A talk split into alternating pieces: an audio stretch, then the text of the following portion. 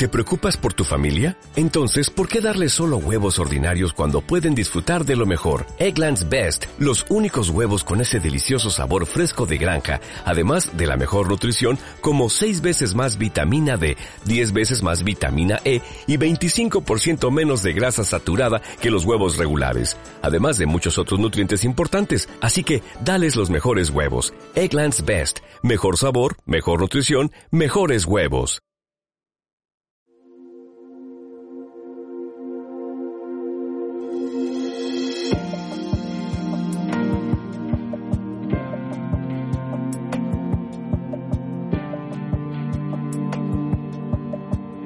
Bien, hemos estado hablando acerca de los mandatos que el Señor ha establecido desde el momento de la creación. Ha establecido un mandato espiritual, de obediencia absoluta, de adoración a Dios.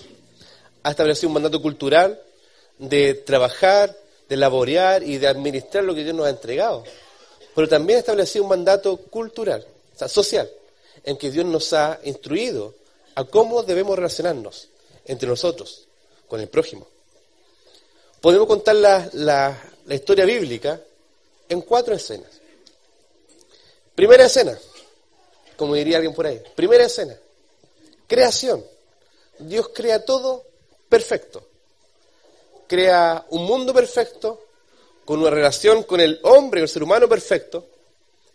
Crea al ser humano eh, perfecto en su relación con la, con la creación y entre nosotros. Ese es el primer acto. Segundo acto es la entrada del pecado y viene la caída. Si antes había comunión, ya no hay comunión con Dios. El hombre, ¿qué es lo que hace? Cuando Dios pregunta, ¿dónde estás? No es que a Dios se le perdió, no es que Dios lo andaba buscando y el hombre fue tan astuto que se escondió, sino pregunta, ¿dónde está su corazón? Y el hombre se esconde. Se esconde de Dios. Y también no solamente se esconde, sino que rechaza a su prójimo. Se echan la culpa entre ellos. Yo no fui, el otro fue. Hay indiferencia, hay egoísmo, hay separación, hay destrucción. Hay una pérdida de esa comunión íntima. Algo se perdió. Ese es el segundo acto. Tercer acto, redención. Cristo vino a morir siendo obediente, no como nosotros, siendo obediente, se despojó de todo por amor a su creación, por amor a su pueblo. Y lo que está haciendo es restaurar esa relación con Dios, relación con la creación y relación entre nosotros mismos. Hay una vida de restauración. Pero viene otro acto, que es el acto de consumación en que todo será plenamente restaurado. En relación con el Señor, con la creación y también entre nosotros mismos. Y ahí vemos un, un pantallazo en Apocalipsis donde gente de toda tribu, lengua, pueblo y nación adorando todos juntos al Cordero de Gloria. Hoy día vamos a hablar principalmente del tercer acto, de cómo Dios restaura y está en procesos de santificación nuestra, para que lleguemos a un día a todo disfrutar de esa comunión perfecta con el Creador y entre nosotros mismos, su pueblo. Y vamos a ver otro pantallazo en el tercer acto, de que es cómo sería una iglesia transformada por el Evangelio, viviendo en pos de lo que ya será y lo que ya fue en la obra de Cristo.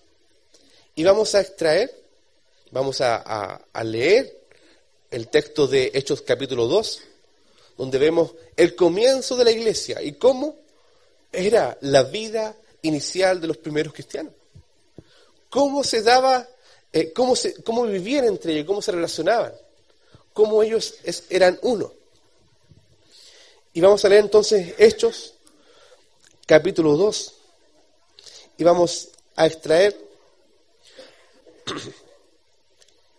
eh, y vamos a ver cómo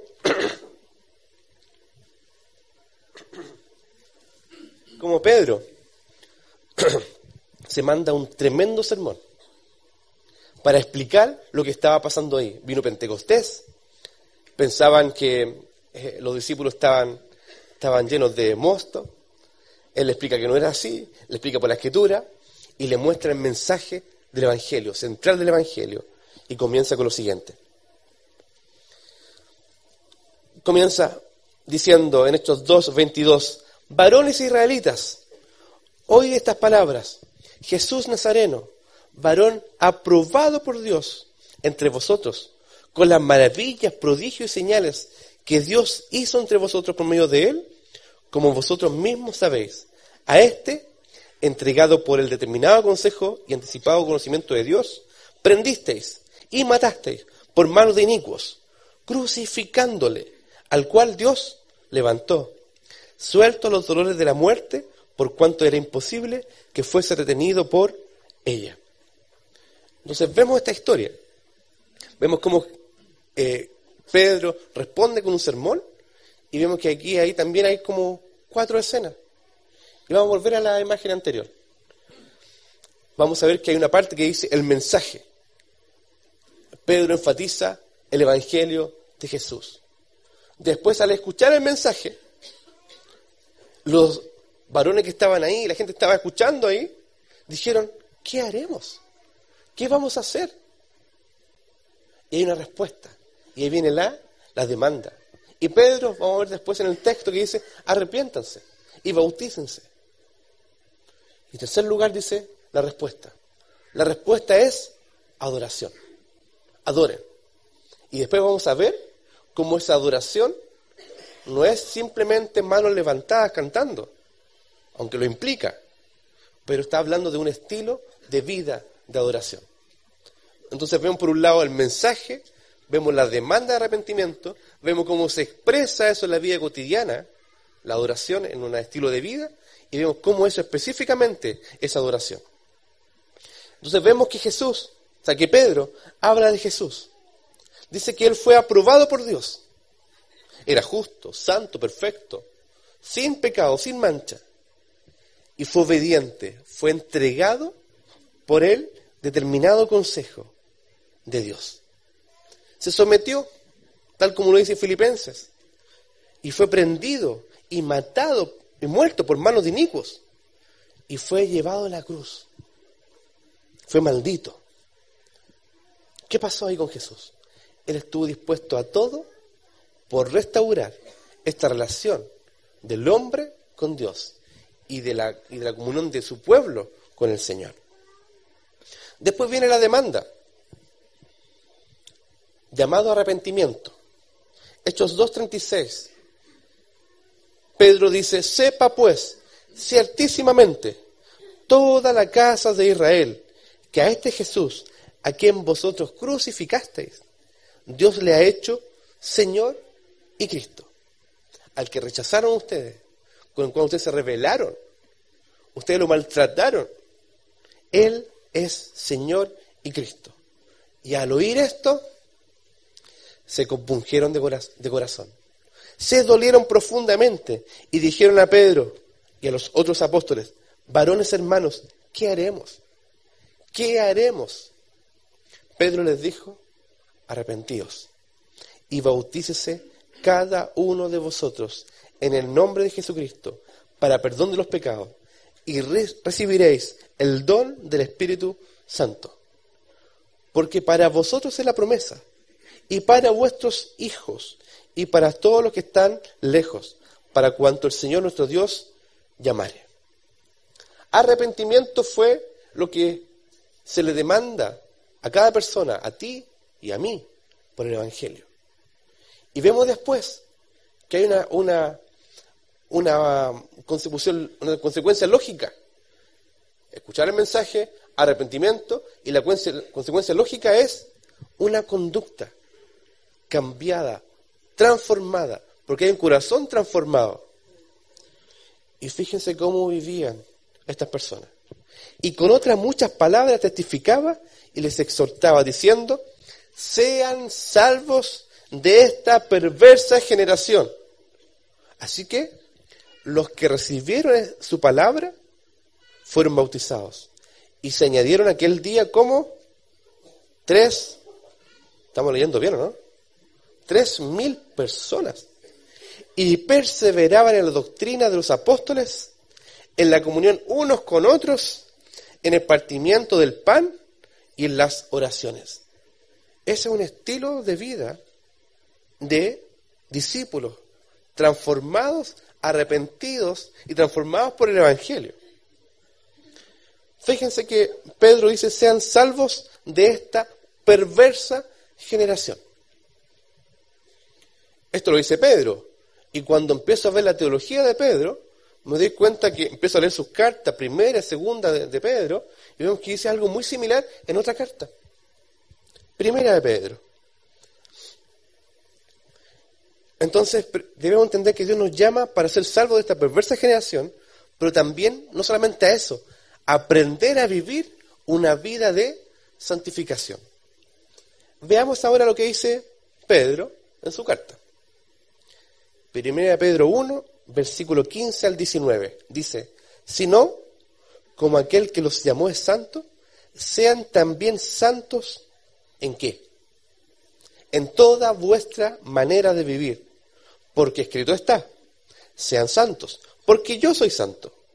Y si invocáis por Padre aquel que sin acepción de personas juzga según la obra de cada uno, conducíos en temor todo el tiempo de vuestra peregrinación. O sea, nuevamente, dice, en toda la vida, en cada paso que tú des, vive en temor al Señor.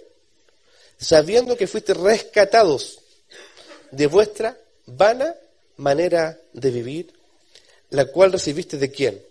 De vuestros padres, de vuestra formación, de vuestra cultura y además de la caída de nuestros padres iniciales, Adán y Eva. No con cosas corruptibles, como oro o plata, sino con la sangre preciosa de Cristo, como de un cordero sin mancha y sin contaminación. Pedro llama a ser salvos de una perversa generación. Llama a desaprender lo que aprendimos antes y enseña a vivir, a aprender a vivir de nuevo, con otros valores, con otra jerarquía de valores, con otro sentido de la vida, con otra esperanza, con otro sentido de lo bueno y lo que es malo. Enseña a vivir de nuevo y saben qué? Dice, se han rescatado de esta vana manera de vivir. Y nos llama a santificación. ¿Y qué implica la santificación? Según el texto dice, sean santificados en qué? En toda la forma, en cómo viven. Y aquí me calza perfecto. Porque después vemos que el libro de Hechos, escrito por Lucas, hace un zoom in, hace un acercamiento aún más profundo de cómo es, era ese estilo de vida. Seguimos con Hechos 2, 43 y 47, al 47. Y dice, y sobrevino temor a toda persona. Y muchas maravillas y señales eran hechas por los apóstoles. Y uno diría, wow, eso es lo que queremos. Y después continúa y dice, todos los que habían creído estaban juntos. Y tenían en común todas las cosas y vendían sus propiedades y sus bienes y los repartían a todos según la necesidad de cada uno. Y perseverando unánimes cada día en el templo y partiendo el pan en las casas, comían juntos con alegría y sin sellez de corazón, alabando a Dios y teniendo el favor, favor con todo el pueblo. Y el Señor añadía cada día a la iglesia los que habían de ser salvos. ¿Se dan cuenta que escucharon el mensaje? Fueron llamados a arrepentimiento, se arrepintieron y miren cómo se expresa ese arrepentimiento y esa vida de, adoración. ¿Cómo se expresa? Estaban todos juntos, unánimes, de un corazón, una mente. Tenían en común todas las cosas. Compartían todo el día y todos los días. ¡Wow! como exagerado parece, ¿eh? como que es como mucho, ¿cierto? Y comían juntos, con alegría y sencillez de corazón. Y el pueblo estaba a favor de ellos y cada día Dios añadía a la iglesia los que habían de ser salvos. Ese es un pantallazo de lo que Dios quiere de su iglesia. El mensaje de Jesús, por tanto, siguiente, demanda una respuesta de arrepentimiento. Y el arrepentimiento se expresa en un estilo de vida de adoración. Mensaje, estilo de vida. ¿Y qué hay al medio? Arrepentimiento. Un cambio y transformación de lo que queremos, amamos, deseamos, anhelamos. Lo que valoramos. Lo que atesoramos. Y es decir, lo pierdo todo por causa de Cristo, así como uno que fue capaz de perderlo todo por causa mía. Aunque parezca injusto, Cristo hizo eso, aunque parecía injusto, pero Él pagó el justo por los injustos. Por mis pecados, Él pagó un precio. Entonces, al escuchar el mensaje de Jesús, eso demanda arrepentimiento, y arrepentimiento demanda un estilo de vida transformado. Y es lo que Pedro llama a cada uno de los discípulos, ser santos en toda nuestra manera de vivir. Y es desechar la vana manera de vivir que nos enseñaron nuestros padres y aprender una nueva forma de vivir, que es la vida de su pueblo. Entonces la vida de adoración implica una vida en Dios, una vida por Dios y una vida para Dios. Y esta vida en Dios, por Dios y para Dios, implica una vida de comunión misional. Misional. Vamos a desglosar un poquito el pasaje de Hechos 2, 43 al 47, porque hay unas palabras súper importantes ahí. Fíjense y sigan conmigo. Dice, sobrevino temor. ¿A quién? A toda persona. Y vemos que este, este, esta porción, todo y toda está, pero se desborda. Toda persona tuvo temor. Y esa palabra temor, que está ahí, se puede traducir perfectamente como adoración. Conocieron la gloria de Dios, conocieron la maravilla de Dios, la santidad de Dios, había un sentido de, profundidad del conocimiento del Evangelio. Y lo que provocó en ellos fue un temor, un temor que los llevó a postrarse. Y esa postración tuvo una consecuencia, esa adoración tuvo una consecuencia práctica. ¿Cuál era la consecuencia práctica? Que todos, dice algunos, todos los que habían creído estaban juntos. Comunión. De un corazón, una mente, un propósito, exaltar la gloria de Cristo. Tenían en común algunas cosas. Corríjanme. ¿Qué dice? Todas las cosas. Recursos económicos. Repartían a algunos según consideraban que era, no dice, a cada uno. Todos, generosamente. Estaban a veces nomás en el templo y a veces en las casas. Cada día, es decir, todos los días que implica tiempo y lugar. Y tenían el favor de todo el pueblo, testimonio. Y el Señor añadía todos los días, cada día, a la iglesia los que habían de ser salvos. Testimonio nuevamente. O sea, la adoración da cuenta, o sea, es expresada en la forma en que vivimos. Y la forma en que vivimos testifica a otros. Nuestra comunión testifica a otros de Cristo. La comunión entonces es evangelística también. Testifica de quién, quién somos. Y recuerdo perfectamente ahí los pasajes de Juan 17. Que sean perfectos en unidad, para que el mundo crea y conozca que tú me has enviado. Mirad cómo se aman. Wow, es testimonio de lo que es la obra de Cristo, la obra del Evangelio. Entonces vemos que implica varias áreas comunión de un corazón, estar juntos con un propósito, no para mi propósito particular, sino para llevar la gloria a las naciones. Los recursos económicos. ¿Cómo los comparto generosamente? Para el desarrollo de la obra del Señor. El tiempo y el lugar. Fíjense ahí, dice, compartía en el templo y en las, en las casas. O sea, en mi lugar, en mi espacio. Una vez escuché por ahí alguien que dijo respecto de las visitas. Dijo, las visitas, hay, una alegría cuando llegan, pero también hay una alegría cuando, ah, se saben, cuando se van. Y eso digo, y eso es precisamente la vana manera de vivir del mundo. Porque claro, decimos, juntémonos en las casas, pero es hasta cuando no me incomoda. Y tenemos ejemplos precisos.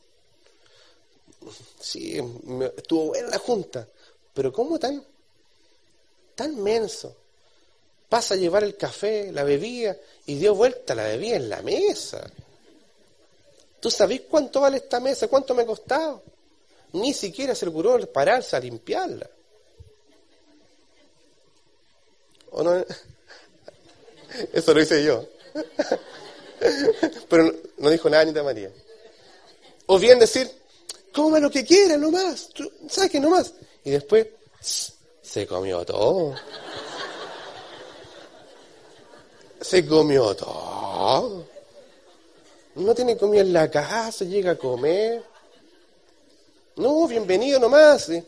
Chuta, el piso quedó tanto que lo virutillé. Pasé el, el chanchito, ¿cómo se llama? ¿Existe eso, no? Ya no existe. Y uno dice, wow, qué lindo esto, compartir en las casas. Pero implica acomodarse acomodar tiempo, rutinas, formas de vida, prioridades, ver cómo nos juntamos. Eh, es un es un determinación. Por eso dice ahí, perseveraban. Es una determinación, no es algo solamente, ah, queriendo que fluye. Sí, fluye porque hay amor en nosotros. Por eso se trabaja. Hay un esfuerzo al respecto. Es como nos, nos llevamos juntos a Cristo, cómo nos acompañamos, cómo nos preocupamos por el otro. Es bonito. ¿Cómo llegaron a saber la necesidad de cada uno? Porque se conocían, compartían entre ellos. Entonces, wow, esto sí que es profundidad del Evangelio. Pero ¿saben qué? Tiene su costo. Su costo, ¿saben por qué? Porque llegamos al punto de decir, Señor, te entrego todo, menos eso, menos tiempo. Tú sabes que soy muy ocupado, Señor. ¿Sabéis que en qué momento recibo a la gente? El sábado y el domingo mi día libre, ¿cómo se te ocurre, Señor? Eh, invita a alguien después del culto. Señor, voy al culto de la una, salimos a las dos y media, tres, llegar a las cuatro a la casa, Señor. Implica levantarme antes a hacer la comida. Es complejo, es complejo. Pero Dios demanda esto. Tiempo, lugar recursos, corazón, mente, un corazón, un propósito, vivir para la gloria de Dios. Entonces la adoración, o sea, uno esperaría que dijera, y sobrevino temor a toda persona, estaban todos adorando y todos tenían las manos levantadas arriba mientras cantaban una canción. Lo implica, sí. Pero ¿cómo describe la adoración acá?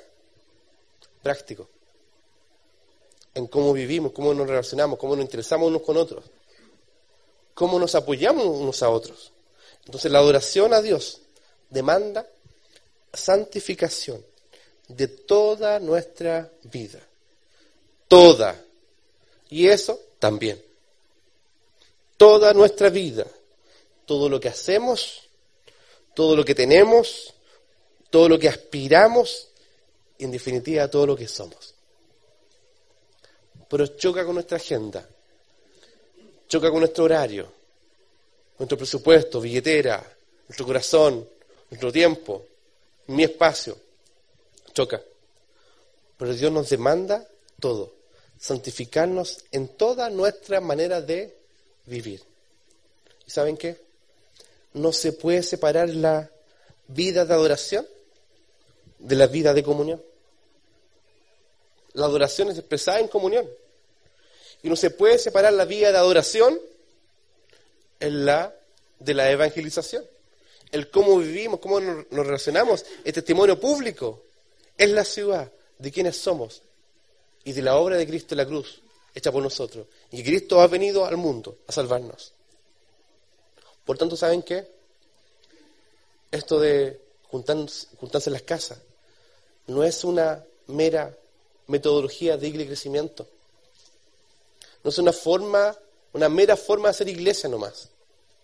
No es una metodología para plantar una iglesia. No, es una expresión de adoración. Una expresión de adoración al Señor, de amarnos, de cuidarnos. Por tanto, una iglesia misional, y la iglesia es misional. La iglesia de Cristo, si no tiene una misión, no sé qué es entonces. Una iglesia es misional. Una iglesia misional es una iglesia que adora comunitariamente en la ciudad. Por tanto, la pregunta es, ¿qué debemos hacer? Identificar qué área de mi vida no estoy permitiendo que Dios sea todo. Que Él gobierne todo. Que Él disponga de todo. Y yo ser solamente un administrador de lo que Él ha entregado. Demanda todo. ¿Qué pasa entonces?